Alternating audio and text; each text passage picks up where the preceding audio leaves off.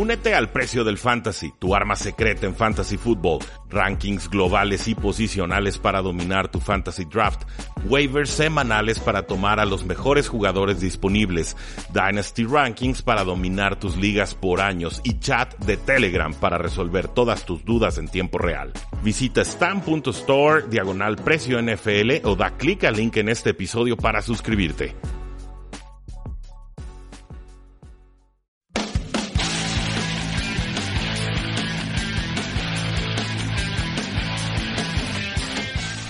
Saludos a todos y bienvenidos a Tres y Fuera, donde la NFL no termina y nosotros tampoco. Mi nombre es Rudy Jacinto, me encuentran en Twitter como arroba NFL y el día de hoy estaremos dando nuestras previas para la AFC Norte con nuestro compañero Jesús Sánchez de Hablemos de Fútbol. Espero que lo disfruten. Platiquemos ahora entonces del norte de la conferencia americana. Ya platicamos del este en el episodio anterior de esta eh, unión inicial que tuvimos en Hablemos de Fútbol y Tres y Fuera. Eh, y ahora será el turno del norte de la AFC, que es de las divisiones eh, más calientes en el off-season después de tantos eh, cambios, dramas, novelas y demás, eh, que también pinta para ser una división cerrada, menos Cincinnati, pero pues eso no, no se debe ser un experto para poder determinar quién pelea y quién no. Definitivamente, Chuy. Es una división muy complicada, una división peleada. Algunos ven el ascenso de Cleveland, otros creen que se están durmiendo todos con los Pittsburgh Steelers, que son un equipo con mucho orgullo. Eh, por supuesto, ver cómo se ajusta la defensiva de Ravens, que tuvo muchas bajas, pero que también tiene mucha promesa con su mariscal de campo Lamar Jackson. Y no olvidarse de los Bengals, que si bien no pintan, por supuesto, como favoritos en la división, eh, ya han dado muestras en el pasado de poder tener una ofensiva poderosa con Andy Dalton cuando todas las piezas alrededor están cuidadas y sanas. Ya llegaremos a Cincinnati, pero te puedo ir adelantando que no va a pasar eso este año. Ok. Te, creo, Creo que vamos a coincidir ahí. Arranquemos, ya saben, también aquí en alfabético. No preferimos a nadie eh, en esta división. Con los Baltimore Ravens, que vienen de una temporada de 10 ganados y 6 perdidos, que supieron darle eh, la vuelta, reinventarse en el momento correcto para alcanzar a ganar esa división. Y si bien perdieron en la primera semana de postemporada, por lo menos son el único equipo de esta división que llegaron a esta instancia. Sus altas en este offseason son la del safety Earl Thomas, el running back Mark Ingram y el receptor Seth Roberts. Entre sus bajas nos encontramos la del quarterback Joe Flacco, los receptores John Brown y Michael Crabtree, el linebacker CJ Mosley y el linebacker externo Sadarius Smith. Su draft inició con la selección del receptor Marquis Hollywood eh, Brown, que le ofrece muchísima velocidad y explosividad a este juego aéreo, que ya veremos si se puede desarrollar, que es de las historias a seguir muy de cerca de, estos Ravens en 2019. El offseason como tal de Baltimore se enfocó mucho en eh, la ofensiva, dejando un poquito de lado a la defensiva, que ya llegaremos a ese punto también. Eh, y a como lo veo, pensaron de la siguiente manera. Vamos fortaleciendo la esencia ofensiva que es el juego por tierra, con Mark Ingram muy claramente. Pero de una vez por todas vamos a desarrollar el juego aéreo sí o sí. Velocidad, velocidad y más velocidad. Para que eh, algo pueda pasar por lo menos no consistentemente, pero sí jugadas explosivas, jugadas grandes, eh, recepciones de rutas cortas que se convierten en mucho yardaje, poder darle un nuevo eh, aire a este eh, ataque con Lamar Jackson y compañía en el juego aéreo.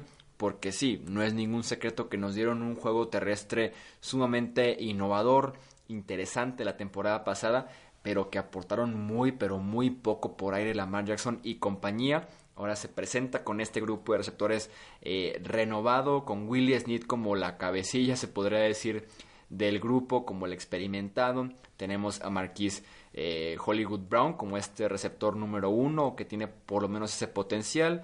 Llega Seth Roberts, llega también en tercera ronda Miles Boykin, que también velocidad eh, pura a esta ofensiva. Yo te pregunto, Rudy, veremos una evolución positiva de Lamar Jackson, sobre todo en el juego aéreo, o seguimos viéndolo como un quarterback que presenta muchas oportunidades por tierra y que está todavía muy limitado por aire? Eh, para mí es muy sencillo, Chuy. Yo, yo creí en Lamar Jackson saliendo de colegial y sí lo creí. Lo forzaron a entrar al campo en situaciones muy adversas, muy improvisadas. Lamar Jackson nunca practicó con el primer equipo. Joe Flacco acaparó todas las oportunidades hasta que se lastimó y ya no recuperó la titularidad. Una semana de descanso le bastó a los Baltimore Ravens para reinventar por completo su ataque, pero ahora enfocado en el juego terrestre y lo peor o lo más complicado de todo es eh, que eran sumamente eficientes, se volvieron el mejor equipo corriendo con la pelota por toque de balón, o sea, no es nada más que corrían un montón como tantos coaches retrógradas de la vieja guardia lo hacen, sino que además lo hicieron con altísima eficiencia por esta amenaza dual que representaba Lamar Jackson. Ahora, él como pasador, un brazo fuerte, muy buen atleta, comparable a Michael Vick, creo que incluso podría ser un mejor atleta que Michael Vick, porque quizás sea más rápido, no lo sé, el caso es que Lamar Jackson es una bestia distinta, si lo queremos llamar de esa manera, en esta posición de, de quarterback. El, techo es absolutamente impensable, no, no hay límites con este jugador. Por supuesto, el piso es pues que sea un corredor y que me lo rompan a la primera y que se convierta en otro RG3. Eso es lo que muchos están temiendo. Eh, yo no, porque en Lamar Jackson yo veo un quarterback que sí sabe avanzar en sus progresiones, veo un quarterback que sí supo avanzar en colegial en cuanto a su precisión. Cada año iba mejorando, creo que en la última temporada ya tuvo más de 60% de, de efectividad en pases completados. Y a esto, bueno, le sumas que es muy veloz, muy ágil en juego terrestre, que puedes implementar toda clase de ofensivas colegiales con él, que se entendió con Mark Andrews, que le inyectaron mucha velocidad a esta ofensiva, no con Mark Ingram, que es un poquito más lento, pero sí con Justice Hill, que apunta a corredor suplente. Eh, en el rol de Alvin Camara dicen que lo quieren utilizar, veremos si es cierto. Marquise Brown, por un lado, eh, o sea, si hay un jugador o del, o del Beckham esco, o sea, OBJ esco, sería Marquise Brown sin lugar a dudas. Esperemos recupere bien de su lesión de, de Frank, lesión de pie. Eh, me gusta mucho Miles Boykin, o sea, tú ves las gráficas verdaderamente atléticas de Mouse Boy King y, es un personaje de videojuego. El, Spark, como de 98 percentilos, es, es un absurdo por completo, no exento de producción colegial, se ha visto muy bien en el training camp. Eh, estoy emocionado con esta ofensiva, Chuy. En verdad, yo creo que van a dar el paso adelante. Creo que vamos a ver mucho de lo que vimos con Ravens el año pasado en cuanto al juego terrestre, con reinvenciones, con estilo retro, incluso en algunas formaciones que seguramente serán de poder pero eh, o con triples optativas, que sería divertidísimo, pero sí creo que van a dar ese paso adelante en el juego aéreo y no me sorprendería ver incluso a Mark Andrews como el receptor más importante de este equipo para cuando termine la temporada. Sí, con Jackson la temporada pasada teníamos eh, por ahí flashazos, ¿no? De su versatilidad, de su precisión, porque sí, también puede ser un quarterback preciso, un quarterback que se planta bien de pies, que aguanta el golpe, que se resetea. Que sabe navegar el bolsillo, Chuy. Sí, exactamente. Muy bien el bolsillo, no se acelera. Sí, se resetea bien, no corre hacia la izquierda, pero luego se resetea, eh, gana tiempo. Sin duda alguna es un quarterback completo en ese sentido, pero luego veías que navega bien el bolsillo y un pase a los pies, eh, un pase que se iba flotado, cuatro o cinco yardas más adelante el receptor. Entonces, eh, seguía siendo inconsistente, sobre todo en pases que requiere que le ponga toque no tanto velocidad, pero sí en rutas cortas que si haces un pase fácil Lamar Jackson y lo fallaba. Entonces, eso me preocupa con Jackson más porque he visto ciertos tintes de eso en los reportes de Training Camp. Ahora sí que con los Ravens he visto como de todo un poco en reportes de, de Training Camp, desde los que dicen que Jackson ha cambiado, que espera una buena temporada por parte del quarterback, y reportes que dicen qué pasó con Jackson que no trabajó gran cosa en el off-season, ¿no? Creo que los primeros son más de reporteros locales y los segundos son más de reporteros nacionales, pero sí, sigue siendo un incógnita en ese sentido. Por lo menos tienen jugadores como eh, justamente eh, Miles Boykin, como Marquis Brown, en el que pueden ya sea ir largo o rutas cortas, ruta cero, pases pantallas, como dices tú, eh, buscar la creatividad de alguna manera para poner el balón en las manos de estos dos receptores, de Will Smith que sigue siendo muy efectivo también. Y, y, que ya se encarguen de ellos hacer el resto, ¿no? Para tratar de desarrollarlo de alguna manera a Jackson, aunque sea la, la, la, fácil, ¿no? La, manera más sencilla de hacerlo que es que el receptor haga el trabajo completo. El juego terrestre sí tiene un potencial todavía de ser mucho más eh, sólido, mucho más dominante con Mark Ingram, que sin duda alguna supera en talento y en producción a Gus Edwards. Y se mantiene el mismo Edwards, se mantiene eh, Kenneth Dixon, tienen por ahí Justice Hill en ese rol interesante que nos eh, plantean ahorita en Training Camp, entonces el juego terrestre a mí no me deja ninguna duda, la línea ofensiva sigue siendo también muy pero muy buena de las mejores de la conferencia americana. Y en ese sentido podemos esperar tal vez no tan terrestres como lo fue la temporada pasada, que era como hasta estresante, ¿no? Que perdían por 20 puntos y seguían corriendo el balón porque era la esencia del equipo, ya lo que podían hacer bien. Pero en ese sentido, eh, tal vez ser un poquito más aéreos, pero mantenerse muy, pero muy terrestres, con un Jackson que va a romper récords este año en volumen de acarreos. Eso no me queda ninguna duda, va a romper el récord que le pertenece a Michael Vick en volumen de acarreos.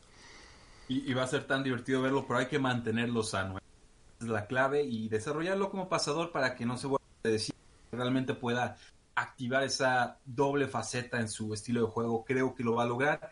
Eh, entiendo las dudas que tienen muchos respecto a él, pero insisto, es un jugador técnicamente fundamental y simplemente le falta ese proceso de adaptación al nivel profesional, pero creo que no es por incapacidad, sino simplemente por lo apresurado que fue su introducción como cobra titular de los Ravens el año pasado. Chuy, en la defensiva, bajas importantísimas en todos los niveles del campo. El linebacker interno, CJ Mosley, lo hablamos en el episodio de anterior con la FC. Eh, ¿Era este o este? Este. Este. Eh, este, así es. Se les pierde, se les va CJ Mosley a los Jets de Nueva York. Pierden al linebacker externo, Darius Smith, importantísimo para el pass rush. Se les va a los Baltimore, eh, se les va de Baltimore a los Green Bay Packers. Y también pierden al, free safety Eric Weddle, que pasa de Baltimore a Los Ángeles Rams. Claro que ahí pues la alta de Earl Thomas ayuda mucho en la posición de free safety. Creo que mejora claramente lo que te ofrecía ya Eric Weddle, pero también pierden al linebacker externo Terrell Sox, se les va Arizona, aunque ya tiene 36 años, seguía siendo productivo. Tratan de reponer estas bajas con contrataciones de bajo costo, tipo Shane Ray, que llega de los Broncos de Denver, lo firman por un año y un de dólares, cosas por el estilo, pero es muy poquito en realidad. Perdón McPhee, que llega de Washington, un año, un millón de dólares. Baltimore sabe lo que hace, pero sí creo que esta defensiva puede dar un paso o dos para atrás de ese nivel tan excepcional que mostraron el año pasado. En lo que es, por lo menos en lo que hay química entre todos los jugadores, pero también por el déficit de talento que eh, van a tener en este proceso de, agencia libre. Sí, la temporada pasada, eh, noviembre, diciembre, hablábamos de ellos como una defensiva top 5, nos estaban consolidando muy, pero muy bien. Y estoy de acuerdo, si ves los siete frontales eh, te encuentras como un talento destacado, creo yo, solamente Brandon Williams, que es un muy buen tackle defensivo para establecer ahí una presencia fuerte en el centro de la defensiva. Fuera de eso, ni Michael Pierce me inspira nada, Chris Wormley, Pernell McPhee, eh, los linebackers centrales son Patrick Onwasor, Chris Board, Matt Judon, eh, insisto, no me inspira absolutamente nada esta defensiva. En los siete frontales, la secundaria creo que sí es diferente, creo que sí tiene su estilo muy bien eh, desarrollado, muy bien marcado en ese sentido. Pero sí, la defensiva sí o sí tiene que dar un paso atrás, como dices tú, demasiadas eh, pérdidas de talento, tanto de jóvenes como Cyrus Smith y Mosley, como veteranos como Sox y Weddle. Entonces sí o sí la defensiva va a retroceder en ese sentido. La secundaria, obviamente Earl Thomas les ofrece muchísimo, aunque ya tenga sus años y ya y venga una lesión fuerte. Marlon Humphrey, que se consolidó como uno de los mejores esquineros jóvenes en la NFL la temporada pasada. Tiene a Tony Jefferson como esa figura también fuerte, eh, como safety fuerte. Eh, entonces yo nada más confío realmente en lo que te pueda dar la secundaria y los siete frontales me parecen muy pero muy eh, limitados en talento. Veremos si el esquema de Baltimore, que es un excelente esquema que se mantiene desde los inicios del siglo XXI, puede eh, tapar estas dudas que tenemos en la cuestión de talento porque eh, yo sí no espero mucho de la defensiva de Baltimore este año y creo que se refleja eso mismo en el pick, bueno, el pronóstico que tengo para los Ravens esta temporada. Pues vamos, vamos dándole, Chuy. ¿Qué tienes de predicción para Ravens? Tengo tal vez un decepcionante para muchos, 6 ganados y 10 perdidos. Wow, eso sí es, bastante bajo. Las Vegas los tienen 8.5 victorias. Entonces, eh, si, tienes mucha convicción con ese pick, apuéstalo. Así es lo que probablemente sí. Sí, definitivamente. De hecho, me estoy metiendo ahorita. No, este es el enlace equivocado. Me estoy metiendo a una página de apuesta, betonline.ag, le estoy haciendo el comercial. quiero ver cómo está distribuido este, el pago de este momio, porque una cosa es que el número de la, de la predicción como tal te diga 8.5 victorias, apuesta altas o apuesta bajas. Lo que hay que realmente ver es cuánto te pagan por, por hacer altas y cuánto te pagan por hacer bajas. Está más castigado hacer la apuesta por las altas. Solo que ahorita ya el momio ya cambió a 8 victorias. Entonces se desplaza la línea, pero te sigue costando más apostar a que los Ravens van a ganar 9 o más partidos que apostar que van a ganar 7 o menos. Si quedan 8, pues te regresan tu dinero. Yo los tengo, eh, tengo más confianza en este equipo al parecer. Me regreso a mi tabla de predicción. Yo los tengo con récord de 9 y 7, Chuy. Los tengo visitando a los Dolphins y ganando, recibiendo a los Cardinals y ganando, perdiendo a domicilio contra los Chiefs, ganándole a Cleveland Browns en la semana 4, duelo divisional, Ravens en casa, le voy a dar el beneficio. Eh, sobre todo por cómo acabó la temporada pasada, no se me olvida. Steelers recibe a Ravens, creo que gana Steelers ese juego. Ravens recibe a Bengals en la semana 6, lo tengo para los Ravens. Eh, visitan a los Seahawks en la semana 7, esa se la haría a los Seahawks. Descansan semana 8, se enfrentan a los Patriotas de Nueva Inglaterra después de este descanso. Se lo di a los Ravens. En la semana 10 juegan contra los Cincinnati Bengals después de que Bengals descansa. Este, bueno, ya soy, soy atrevido, se lo di a los Cincinnati Bengals por lo mismo que es un juego divisional y que están ellos en casa. Eh, reciben a los Houston Texans después de que Texas eh, descansa. Eh, se lo di a los Houston Texans, ese me causó mucha duda. Creo que Ravens les podría complicar mucho la vida, pero vamos confiando en Deshaun Watson. Visitan a los Rams, pierden contra los Rams. Semana 13 reciben a San Francisco, le ganan. En la semana 14 viajan a Buffalo, le gana Ravens. En la semana 15 viajan, perdón, reciben a los Jets, gana Ravens. En la semana 16 viajan a Cleveland, lo pierden y en la semana 17 reciben a Steelers y creo que lo ganan. Entonces, nueve victorias, siete derrotas y récord divisional de 3 y 3. Te voy adelantando como tengo a los demás equipos de la división, ¿eh? los tengo a todos con 3 y 3. Ok. Crisino, creo yo que si para que este talento supere las expectativas, tendrá que ser sí o sí por el staff de entrenadores, ¿no? Con John Harbaugh como head coach, que es muy, pero muy respetado, Greg Roman como coordinador ofensivo que tiene sus buenos momentos, sobre todo con corebacks móviles, y Don Martindale, que es una excelente eh, mente defensiva. Creo que será la única manera en la que podría ver a Baltimore superando el 8 y 8, será por medio del staff de entrenadores. Es como me los podría imaginar. Sí, y lo de Greg Roman, pues bueno, decir que ha trabajado con Colin Kaepernick y lo hizo de forma exitosa, ha trabajado con Troy Taylor y lo hizo de forma exitosa, entonces eh, es muy intencional la llegada de Roman a ese puesto de coordinador ofensivo y tiene al mariscal de campo perfecto para moldearlo según sus deseos.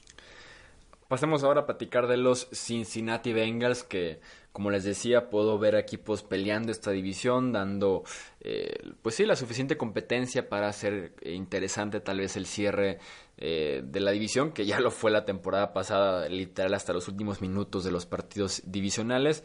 Pero Cincinnati sí lo vio completamente fuera de la pelea. Incluso podría adelantar mi pronóstico que es de 4 ganados y 12 perdidos lo veo realmente a Cincinnati como un equipo muy, eh, pero muy deficiente en ese sentido.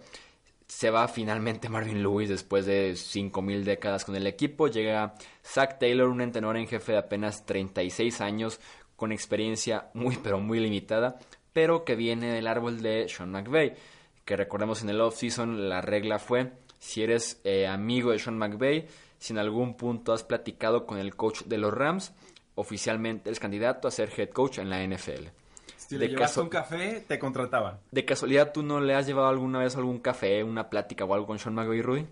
No, desgraciadamente mm. lo, estuve buscando en esto season y no lo logramos. De hecho, también estuvimos en plática con los Oakland Raiders para que el estadio se llamara Tres y Fuera Stadium, pero no llegamos a buen puerto. Entonces, sí, no, ha sido un buen off-season para Tres y Fuera en ese sentido eh, propagandístico, desgraciadamente.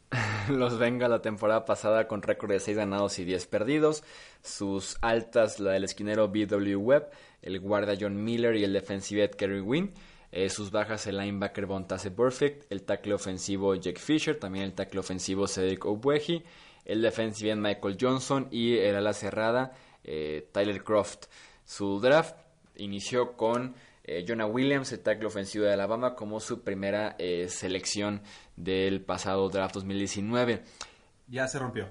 Sí, es el problema. Cincinnati ha sido los equipos más afectados por lesiones, por retiros en lo que va de la pretemporada, entre que Jonah Williams estaba a ser llamado a ser el tackle izquierdo titular y se desgarró el pectoral, me parece, y está fuera el resto del año. Clint Bowling, que estaba llamado a ser titular en la línea ofensiva como guardia, se retira sorprendentemente antes de que pase algo peor con Cincinnati este año. AJ Green se lesiona el tobillo, fuera el resto de la pretemporada y dicen que se perderá varios partidos de temporada regular.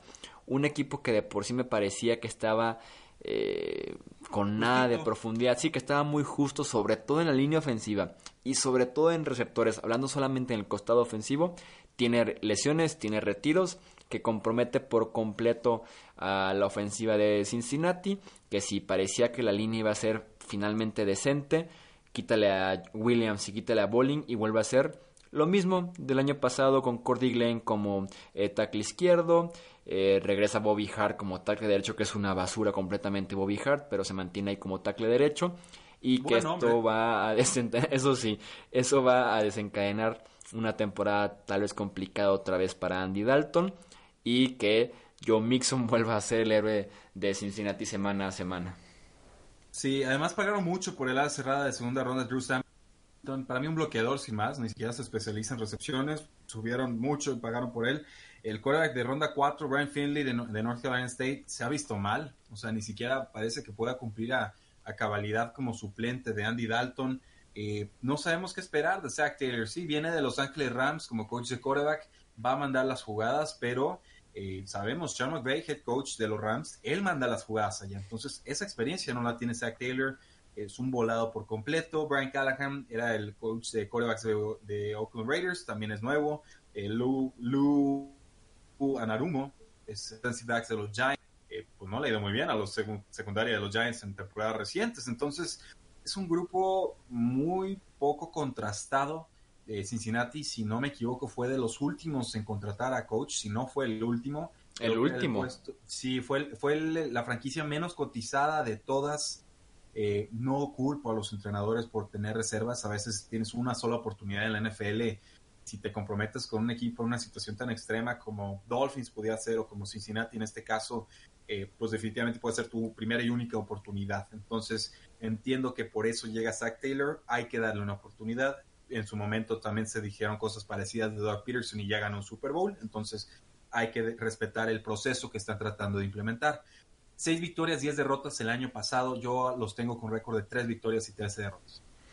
Sí, sí, sin duda alguna, este será temporada complicada. Insisto, no es culpa de Taylor, es el head coach con menos credenciales tal vez actualmente en la NFL, porque lo iremos de broma, pero sí, eh, ser amigo de Sean McVay y ser parte de ese árbol de entrenadores era tal vez su apuesta más fuerte eh, para ser head coach en la NFL, que convenció lo suficiente a Cincinnati para ser eh, el nuevo entrenador en jefe. Criticar también que vuelven a confiar en Tyler Eifert. Eh, John Ross a ver si finalmente se cambió de número, que dicen que eso podría hacer que ahora sí brille en la NFL. Pero no de lesiones, Chuy, tiene las mismas. Sí, no, y, y, 21 recepciones en dos temporadas siendo pick de primera ronda es un desastre. Insisto, los linebackers son el peor grupo de linebackers actualmente en la NFL. Eh, la secundaria no es mala, la línea defensiva no es tan mala. Tienen dos nombres interesantes como eh, Gino Atkins, como Carlos Dunlap, a los jóvenes eh, Carl y Sam Howard. Pero sí, el resto es un roster muy limitado. Veremos qué te puede dar Joe Mixon, por lo menos en temas de fantasy fútbol. Y por ahí eh, Tyler Boyd, pero sí, Cincinnati no tiene cómo pelear esta eh, división. Quien sí tiene cómo pelearla para muchos son los renovados Cleveland Browns. Vienen de temporada de 7, 8 y 1 cambiaron de head coach o establecieron como oficialmente entrenador en jefe. Se mantiene Freddy Kitchens en esa posición pasa de ser el, coordinador ofensivo a ser finalmente ya el head coach. Sus altas y vienen nombres muy pero muy eh, importantes. El receptor del Beckham Jr., el running back Karim Hunt, el tackle defensivo Sheldon Richardson, el defensive Olivier Vernon y el safety Eric Murray. Entre sus bajas, el linebacker Jamie Collins, el esquinero EJ Gaines, el defensive Emmanuel Ogba, el safety Jabril Peppers y el guardia Kevin Seitler. Su draft empezó hasta la segunda ronda porque la primera fue invertida en el cambio del Decam Jr. y tomaron al cornerback de LSU, Greedy eh, Williams. El cielo es el límite para este ataque de los Browns, o bueno, el cielo no, la línea ofensiva más bien, ¿no? Eh, la actitud de Odell Beckham Jr. es el techo. Oh, es un buen punto, no lo, no lo, había pensado de esa manera. También podría ser. Y creo que la actitud de Odell Beckham Jr. y como en general la actitud del equipo de los Browns, ¿no? Yo sigo molesto con cómo trató Freddy Kitchens y cómo trató Baker Mayfield el posible cambio de Duke Johnson hace unas semanas. Somos dos entre que salieron literalmente a tirarle con todo a su compañero y a su jugador, o sea, literal. Y que quiere ser cambiado, ah, pues yo quiero ganar la lotería. Fue la respuesta de Freddy Kitchens. Y Mayfield le preguntan y es como de que yo solo espero que venga y haga su trabajo. Es como, bueno, está incómodo, o sea, como que sacaron lo novato, ¿no? Sí, se nota que, primero que Baker Mayfield no tiene pelos en la lengua, pero no todo en la cabeza. Porque el día donde falle él, todos se lo van a ir a la yugular y quizás esté acostumbrado y lo acepte, pero de todas formas puede ser una distracción para el equipo. Lo de Freddy Kitchens sí me decepcionó bastante más. Es un entrenador que viene desde lo más bajo, o sea, literal, hijo de llanteros, no tendría absolutamente nada que estar haciendo en la NFL y de un año para el otro pasa de coach de corredores a head coach, y, o sea, interino y después a head coach, que para mí es, es una historia fascinante y le deseo todo el éxito del mundo pero sí creo que en la gestión de equipo empiezan a haber señales de que quizás no todo va a ser tan placentero como las contrataciones y el draft, el final de resultados de Cleveland el año pasado pareciera insinuarlo. Estas son preocupaciones muy similares, a, a los que yo tenía con Los Ángeles Rams el año pasado. No sé si recuerdas aquellas previas, decíamos mucho talento, muchas contrataciones, pero llega Marcus Peters que es pólvora y llega Kit Talib que es pólvora y en fin, como que eran muchos nombres muy explosivos. Endamo con Su también estaba ahí. Eh, ni se diga, Endamo con Su funcionó. Entonces, no, significa que no se pueda ganar así, significa que es complicado. Sí, así es. Es complicado, tienen que hacer un buen trabajo los coaches, eh, porque con Baker Mayfield tienen a un coreback que te mostró como novato actitud, precisión, fortaleza, decisiones, te mostró prácticamente todo para consolidarse como el segundo mejor quarterback joven de la NFL, solamente detrás del actual MVP de la liga. Eh, está completa la ofensiva. Con Odell Beckham Jr. que le salió sumamente barato ese cambio con los Giants de Nueva York. Jarvis Landry como tercer receptor esta batalla entre Rashard Higgins y el suspendido Antonio Callaway. Tienen a David Njoku como a la cerrada. Su cuerpo de running backs es muy bueno con todo y que cambiaron a Duke Johnson ya a los Houston Texans. Y como les decía, la línea ofensiva podría ser el límite de este equipo porque confían en Greg Robinson para hacer el tackle izquierdo por segundo año consecutivo, lo cual no pinta para inspirar confianza de ninguna eh, manera. El resto de la línea ofensiva por lo menos es decente, tiene la ventaja de que Mayfield trabaja bien la bolsa, puede recibir el golpe y de todos hacer un muy buen pase y sacar adelante ese eh, tema para los Browns. Otra posible limitación que por ahí escuché como el rumor eh, escuché el reporte eh, de Training Camps de los Browns, es Todd Monken. Eh, el año pasado estuvo Hugh Jackson como head coach, Freddy Kitchens como running back coach y por ahí llamando las jugadas, sobre todo cuando ya sale Hugh Jackson y queda él como la mente ofensiva a cargo de, de los Browns. Pero Freddy Kitchens ahora como head coach le pasa el llamado de jugadas y el diseño a Todd Monken y he escuchado que no ha sido nada, pero nada bueno, tanto el diseño como el llamado de jugadas, e incluso Freddy Kitchens podría recuperar ese trabajo, tal vez a inicio de temporada, a mediados, dependiendo de cómo podría desarrollarse la temporada eh, ofensiva de Cleveland al inicio o a mediados. Sí, sí, si esta ofensiva no cumple con las expectativas, yo creo que va a ser por la debilidad que tienen la posición de tackles ofensivos Baker Mayfield, dale tiempo y te va a matar. Presiónalo y sí creo que puedes empezar a exponer sus, debilidades. Con bolsillo limpio es sumamente capaz y sí se puede escapar eh, con velocidad y con piernas, pero eh, me recuerdo mucho ese juego contra los Baltimore Ravens y sí, estuvo cerca de remontar el juego, pero los Baltimore Ravens le tomaron la medida y, aniquilaron cualquier esperanza que tuviera Cleveland de, pasar o de hacer algo importante, ¿no? Y impedir que pasaran los Ravens a, a postemporada. Eh, en el lado defensivo del balón, Chuy, muchos cambios. Es, Cleveland ya se entiende como un equipo que está haciendo un all-in.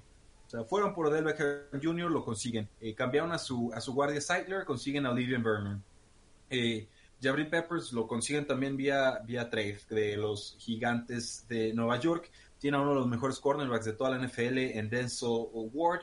Eh, por ahí Miles Garrett sigue en ascenso, una mezcla perfecta entre talento y condiciones atléticas. Eh, Ogunjobi pues te puede cumplir, Sheldon eh, Richardson también llega como, como refuerzo. Eh, Oliver Werner, pues ya lo, había dicho, con el mejor pass rusher que tenían los gigantes, creo que va a recuperar su nivel aquí con Cleveland. Eh, en general es, es, un roster muy completo, muy peligroso la defensiva, con mucha pólvora también en el lado ofensivo del balón. Nick Chubb para mí es un corredor nivel Saquon Barkley. Sé que muchos no comparten esa opinión, pero lo he defendido desde que era novato el jugador. Va a tener a Kareem Hunt como regresando de suplencia en la semana 10. Perdieron a Duke Johnson, uno de los corredores más efectivos en toda la NFL. Creo que lo hicieron por buen precio. Cuarta ronda se puede convertir en una tercera. Eh, la zona interior de la línea ofensiva es buena, la externa, insisto, mala. Eh, Odell Beckham Jr. puede alcanzar un nuevo nivel con Baker Mayfield, es el mejor quarterback que ha tenido en toda su carrera y esto incluye el colegial. Jarvis Landry en el slot. Nunca he sido un enamorado de Landry, me, no produce si no tiene muchos targets y creo que hay mucha competencia en estos momentos en el equipo. Bajaron sus targets en el momento en que Freddie Kitchens hizo cargo de la ofensiva. Eh, Callaway apuntaba como el receptor externo número 3 está suspendido cuatro juegos por consumo de sustancias indebidas, está lastimado, creo que por ahí ya se le fue encima a Richard Higgins, que no es tan atlético, pero es un jugador fundamentalmente más sólido, con más técnica depurada. Y como a la cerrada, pues David Njoku, gran talento, gran atleta, todavía quizás mejor atleta que jugador como tal, y no ha tenido tampoco targets consistentes con Freddie Kitchens mandando eh, las decisiones del equipo. Entonces, un equipo competitivo que acabó 7-9 la temporada pasada, que debió haber corrido Hugh Jackson desde inicio de campaña, que debió haber empezado con Baker Mayfield en vez de Terrell Taylor al inicio de la temporada. Reaccionan tarde, les cuesta el no pasar a, instancias de, enero y de febrero, pero eh, en estos momentos Las Vegas los tiene con nueve victorias y yo a Cleveland lo tengo con un récord de 16. Tenemos el mismo récord para los Browns. Sí, la defensiva creo que eh, Garrett y Vernon están por combinarse para tal vez 25, 30 capturas de coreback sin ningún problema. Pueden formar una pareja de pass rushers formidable en ese sentido.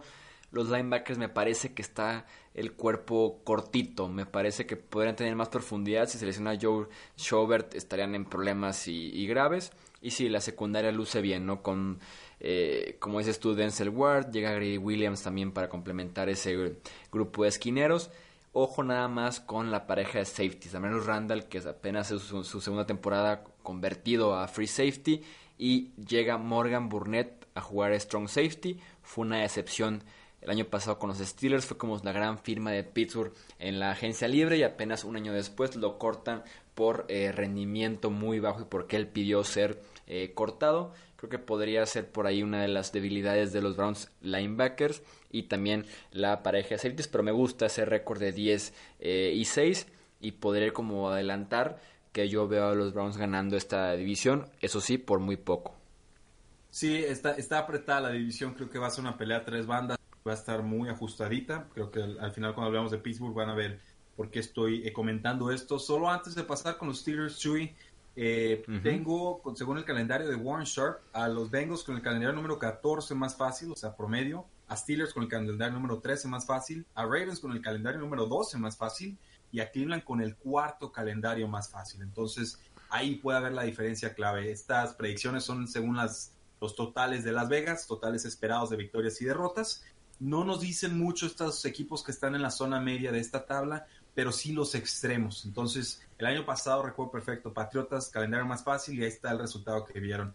Ahora, pues Cleveland, el único que parece tener un calendario más accesible que los otros tres, creo que ese debería ser el factor de desempate.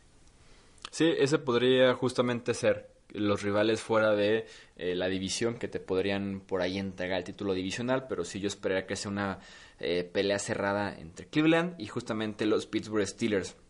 La temporada pasada terminan con récord de 9, 6 y 1. Pueden culpar a su pateador por varias de las derrotas y por el empate, por lo menos eh, directamente. Sin duda alguna, pueden encontrarle la, la culpa al buen Chris Boswell.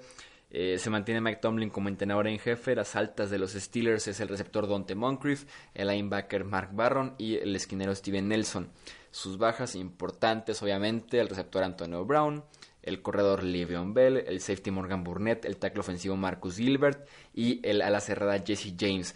En el draft toman una ruta eh, atípica para los Steelers, suben posiciones en el draft para tomar al linebacker de Devin Bush y finalmente sellar ese espacio que había dejado eh, Ryan Shazir cuando se lesionó y se retiró temporalmente de eh, la NFL. Los Steelers, como, te decía, no se quedaron fuera la temporada pasada de playoffs por la ausencia de Le'Veon Bell, porque Antonio Brown decidió eh, ponerse en plan diva al final de la temporada, fue realmente porque fallaron goles de campo y puntos extra muy valiosos. En diciembre le ganaron a los futuros campeones de Inglaterra y estuvieron a nada de ganarle a los Saints en Nueva Orleans. Entonces fue un equipo decente, bien el de Pittsburgh la temporada eh, pasada. La línea ofensiva clave en esta temporada porque sigue siendo la misma. Eso va a potencializar nuevamente a James Conner y se habla mucho de el rol que podría tener Jalen Samuels en esta misma ofensiva para cubrir oficialmente la baja de Livion Bell, que la temporada pasada tuvimos ya una muestra muy real de que lo pueden hacer sin ningún problema. En el juego se trata de reemplazar al que tal vez en estadísticas es el mejor eh, receptor en los últimos años de la NFL Juju Smith-Schuster toma ese rol de receptor número uno, dejando ese número dos en la pelea que existe actualmente entre Dante Moncrief y James Washington. Moncrief que ha ganado en training camps, pero Washington que ha ganado en lo que llevamos de eh, la pretemporada. En ese sentido, creo que la ofensiva de Pittsburgh, uno creería que perdiendo a Bell y perdiendo a Brown estaría en mal estado, pero me parece que está en el estado eh, suficiente para seguir compitiendo, seguir siendo una ofensiva, si bien ya no top 5 en la NFL, pero sí top 10, que siga siendo muy balanceada con un James Conner que se vio bastante bien la temporada pasada, que ahora va a tener el apoyo desde el inicio de Jalen Samuels, de Benny Snell, Snell perdón, que es el novato de cuarta ronda, entonces tienen cómo cubrir esa baja. Y en el juego aéreo, si levanta la mano eh, Washington, que confió mucho más en él que en Dante Moncrief, y por ahí Ryan Switzer finalmente se convierte en este receptor de slot que hemos estado esperando eso de él desde que estuvo en Dallas, desde que estuvo en Oakland y ahora en Pittsburgh. Creo que el ataque está en general en buenas manos para los Steelers la próxima temporada. Sí, quizás estamos descartando a los Steelers muy pronto. Es un equipo que eh, históricamente ha estado ganando esta división. Cleveland, hay mucha expectativa. Una cosa es estar persiguiendo y otra ser el perseguido. No sé cómo maneje Cleveland esa presión. Eh, la salida de Antonio Brown es, suma mediante resta. Ya vamos entendiendo por qué los Steelers lo dejaron ir. Igual sigo siendo sumamente crítico con los Steelers porque por más que fuera un cáncer de vestidor en estos momentos, el jugador es un talento histórico de Salón de la Fama de primera oportunidad, First Ballot Hall of Famer, y además lo renovaron la temporada pasada. Entonces, a mí no me, no me vale el cuento de que el jugador se volvió viva o problemático de un día para otro, simplemente si ya era problema, entonces no había que renovarlo, había que dejarlo ir. Van a tener 22 millones de dólares en dinero muerto, si recuerdo bien el dato. Por supuesto que es la cifra más alta de dinero muerto por un jugador en toda la NFL. Y creo que esto merma en muchísimo eh, sentido las posibilidades que pueden tener los Pittsburgh Steelers. Es como tener un contrato de Tom Brady sin tener a Tom Brady. Con eso, eso es bastante ya de... Para poner en contexto, ¿no? De lo que pesa esos 22 millones. O sea, es, el contrato de un quarterback medio alto, por decirlo. O sea, eso va a cobrar Derek Carr, está cobrando Matthew Stafford. Eh, es, por supuesto, J.J. Watt está cobrando como 18 millones anuales. Eh, vamos, eh, Michael Thomas va a firmar o está a punto de firmar por unos 20 millones, o sea, pongámoslo en contexto, Pittsburgh calculó mal, Pittsburgh va a pagar el precio, Pittsburgh tenía que deshacerse del jugador, así lo sintieron, pero el impacto salarial, aunque esté diferido a, dos temporadas, eh, o se en dos, ahí va a estar y, es muy difícil competir en la NFL con tanto dinero muerto. Yo por eso argumentaba que era 99.9% imposible o, o, un hecho cambiar a Antonio y aún así lo hicieron. Entonces, muy valiente la decisión, pero insisto, un error gerencial que no nació de un día para otro, es algo que se estaba cocinando desde hace tiempo y el equipo que tenía cerca al jugador tuvo que haberlo sabido desde, desde antes, les valió, tomaron la decisión, pagan entonces el precio. Yo creo que Dante Moncrief abre la temporada como receptor número 2, creo que hacia el final de temporada James Washington se va a consolidar como esa opción eh, profunda. James Washington es de los mejores receptores en profundidad que yo he visto en colegial. Chuy tiene una habilidad innata, espectacular para rastrear el balón eh, y sin, sin vender movimientos antes de tiempo. Una temporada de novato muy complicada, atrapando pases y lanzándose al suelo, soltando balones, etcétera. Lo vi con mucha más confianza en este primer juego de semana de, de uno de pretemporada con mucha convicción, con mucha fuerza, mucha velocidad, atacando los balones, navegando muy bien la zona roja, con el coreback que le pusieran. Eh, es su ex coreback, por supuesto, es Mason Rudolph, que es el coreback para mí número dos de, los Pittsburgh Steelers. Eran los dos jugadores de Oklahoma State. Creo que por ahí el, ataque aéreo va a estar bien. Eh, Vance McDonald de la cerrada, si se mantiene sano, sé que a Mauricio Gutiérrez le encanta. Eh, a mí también, históricamente, McDonald es un jugador por el que ha apostado, por fin se quedó sano. Me sumo a ese grupo caras de tres. bienvenido, bienvenido a bordo, Chuy. Lo de James Conner, en cuanto a producción, pues muy similar a lo pero no es el receptor que era eh, Le'Veon Bell y tuvo muchos fumbles eh, eh, James Conner, que, que, me faltó decir eso con Lamar Jackson, también tuvo muchos fumbles y lo tiene que corregir. Ed Roethlisberger fue líder en yardas aéreas, pero también fue líder en intercepciones. Entonces, eh, vive en los, en los extremos de la, de la posición de quarterback.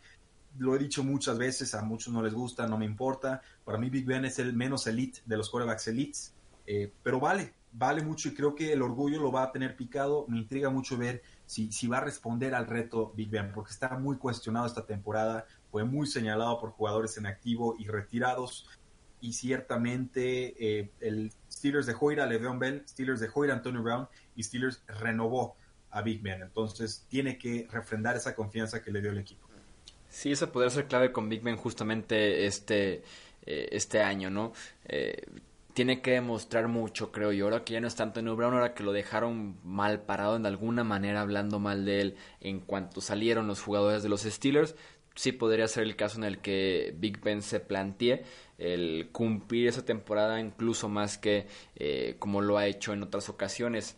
En el costado defensivo de los Steelers yo los veo como que su temporada podría depender de cuatro jugadores específicamente. Eh, los primeros dos van de la mano, TJ Watt y Bob Dupree, porque esa defensiva necesita de buen pass rush y ellos son pues realmente las únicas opciones que tienen los Steelers para llegar al quarterback. Bob Dupree ha sido una excepción eterna desde que fue tomado en la primera ronda del 2015. TJ Watt que tuvo una buena temporada de eh, novato, que la temporada pasada fue como de aprendizaje, adaptación y a ver qué tal su tercera campaña ya en la NFL. Insisto, podría ser de los eslabones débiles de esta unidad defensiva que en general la veo bien y sí o sí deben aportar mucho en el pass rush. El tercer jugador clave que tengo para esta defensiva es el novato Devin Bush, que por lo menos tuvo un excelente debut de pretemporada. Se dice que él ya llama las jugadas en ese centro de la unidad, que es muy inteligente. No hay duda de lo que puede hacer atléticamente, llegar de costado a costado sin ningún problema. Una máquina de tacleos, tuvo 10 tacleos en apenas un par de series defensivas que estuvo en el campo. Y el cuarto jugador clave, Steven Nelson, el que es llamado a ser el esquinero número 2 de los Steelers y que viene de ser el esquinero más quemado eh, la temporada pasada en la NFL. Sí, injusto tal vez porque estaba en esa defensiva de los Chiefs, que yo creo que ni Darrell Reeves en su prime time eh, podía defender bien en esa defensiva de los Chiefs. Pero eh, Nelson debe cubrir ahora ese rol de número 2, dejando eh, todavía a Joe Hayden como el número 1 y que podría reencontrarse en Pittsburgh con un esquema más de zona, no tan hombre a hombre eh, como en Kansas City lo ponían prácticamente en una isla contra el receptor número uno del equipo rival y que esos cuatro podrían definir que esta defensiva de los Steelers pase de ser eh, promedio o que tal vez sea una debilidad a que sean una fortaleza pero se mantenga en el top 20, en el top 15 de, la NFL. Puede ser, no lo opuesto. Estas secundarias de los Steelers históricamente han sido no malos, malísimos seleccionando jugadores de secundaria, tanto en safety como en cornerback. Eh, bueno, ¿cuánto tiempo estuvo? ¿Te acuerdas de, de, Gay? ¿William Gay? Sí, William Gay. O sea, buen jugador, buena onda, cornerback número 3 en el equipo que ustedes quieran, es de lo mejorcito, cornerback número 1 de Steelers que han tomado en los últimos 15 años. O sea, por la malo y párale de contar. Uh -huh. Joe Hayden está ahí, es un buen cornerback, es muy útil ya, más longevo, veterano, pero se sigue produciendo, pero yo, yo no estoy esperando ese salto cuántico de calidad de los Pittsburgh Steelers, desgraciadamente, por la debilidad que tienen en la secundaria. Creo que no la han resarcido. Les gusta mucho contratar atletas en lugar de, de jugadores más balanceados que quizás no sean tan atléticos. y creo que ahí es donde cogea la, la posición. ¿no? Steven Nelson, pues sí, muy, muy vulnerado el año pasado. Steelers tiene un over-under de nueve victorias. Te paga más la casa de apuestas y apuestas las bajas que las altas, lo cual nos dice que es más probable que Steelers que termine con 10 victorias a que acabe con eh, 8. Y se ha puesto el push, porque justamente los tengo con 9 y 7. Es, es, muy buen número el de la apuesta. No, no me dan los del push, pero eh, bueno, así como principio apostador, jamás apuestas el push. Si quieres apostar okay. push, ignora la apuesta y vete a otra. Ah, ok, entonces ignoro los Steelers porque los tengo justamente con 9 victorias y 7 derrotas. Sí, yo, yo también los tengo con ese récord, pero con desempate en contra de los eh, Baltimore Ravens. Eh, con Bengals no lo comenté, solamente con ellos creo que tienen tres victorias divisionales, todas en casa, una contra Ravens, una contra Steelers, una contra Browns, semana 10, 12 y 17. Con los Steelers los tengo, va a ser más fácil decir con quiénes pierden. Creo que pierden contra Patriotas semana 1 a domicilio, creo que le ganan a Seahawks en la semana 2, creo que pierden contra Chargers en la semana 6, Chargers está en casa, eh, creo que pierden contra los Colts, Colts a domicilio semana 9. Creo que pierden contra los Rams, que vienen de descanso en la semana 10. Creo que pierden contra Cleveland en la semana 11. Eh, Browns en casa. Y creo que pierden contra los Bengals ahí en la semana 12. Tengo también perdiendo Ravens, bueno, más bien Ravens ganando las Steelers en la semana 17, que creo que va a ser crítica para definir quién pasa con ese primer lugar de comodín en esta división y no me sorprendería para nada que las dos, los dos comodines Chuy salieran de aquí de la AFC Norte, eh, salvo la opinión de los Houston Texans, que son creo los que tengo más cercanos a esa, a esa zona. Y no sé si los eh, Chargers de Los Ángeles, sí. Sí, yo tengo esta división aportando eh, dos lugares a playoffs, los Browns como campeones de la división, tal vez como cuartos sembrados, como el peor eh, campeón divisional, porque sí veo mejores parados a Chiefs Patriots y Colts. Ahora sí que hashtag spoiler alert de quiénes son mis campeones de la división. Pero eh, tengo justamente a los Chargers tal vez por ahí dando pelea como el quinto comodín. Y los Steelers teniendo eh, el último boleto a playoffs de la americana. Creo que sí están subestimándolos porque están la gente en general, periodismo, aficionados y demás, están tomando muy en serio las pérdidas de Livion Bell y de Antonio Brown. Y no se equivocan, estamos hablando de uno de los mejores corredores recientemente en la NFL y un receptor top 5 en la historia. No se equivocan en darle el suficiente valor a esas pérdidas, pero creo yo que tienen como cubrirlas en esquema, en jugadores para disminuir de alguna manera esas pérdidas y que realmente sonará increíble, pero no son la, la gran cosa en ese sentido. Estoy eh, de acuerdo, Chuy. Solo un último punto pierden al coach de línea ofensiva Mike Mochak, podría ser un punto débil también, ha entrenado muy bien eso. Sí, se mantiene el talento por lo menos y Mike Munchak ya está ahora con los Broncos de, de Denver, eh, que ayudará muchísimo a esa unidad de, de, línea ofensiva de los Broncos, pero sí, pierden a Mike Munchak, aunque se mantienen los jugadores menos el tackle de derecho, ese sí será eh, diferente este año. De momento es Matt Filler el que se perfila para ser el tackle derecho de los Pittsburgh Steelers. Ya saben que ahora esperamos sus comentarios en las diferentes redes sociales de los podcasts para escucharlos ahora ustedes y que nos digan cuáles eh, serán los récords de esos cuatro equipos, cómo se podrían acomodar y si ofrecen uno, dos o hasta tres boletos de playoffs este eh, norte de la conferencia americana. Pues ahí lo tienen, damas y caballeros, nuestras predicciones para la AFC Norte con los Steelers, los Ravens, los Browns y por supuesto los Cincinnati Bengals. No olviden seguirnos en todas nuestras formas de contacto, Facebook, Twitter, Instagram, YouTube. Por supuesto, suscribirse a este su podcast porque la NFL no termina y nosotros tampoco. Tres y fuera.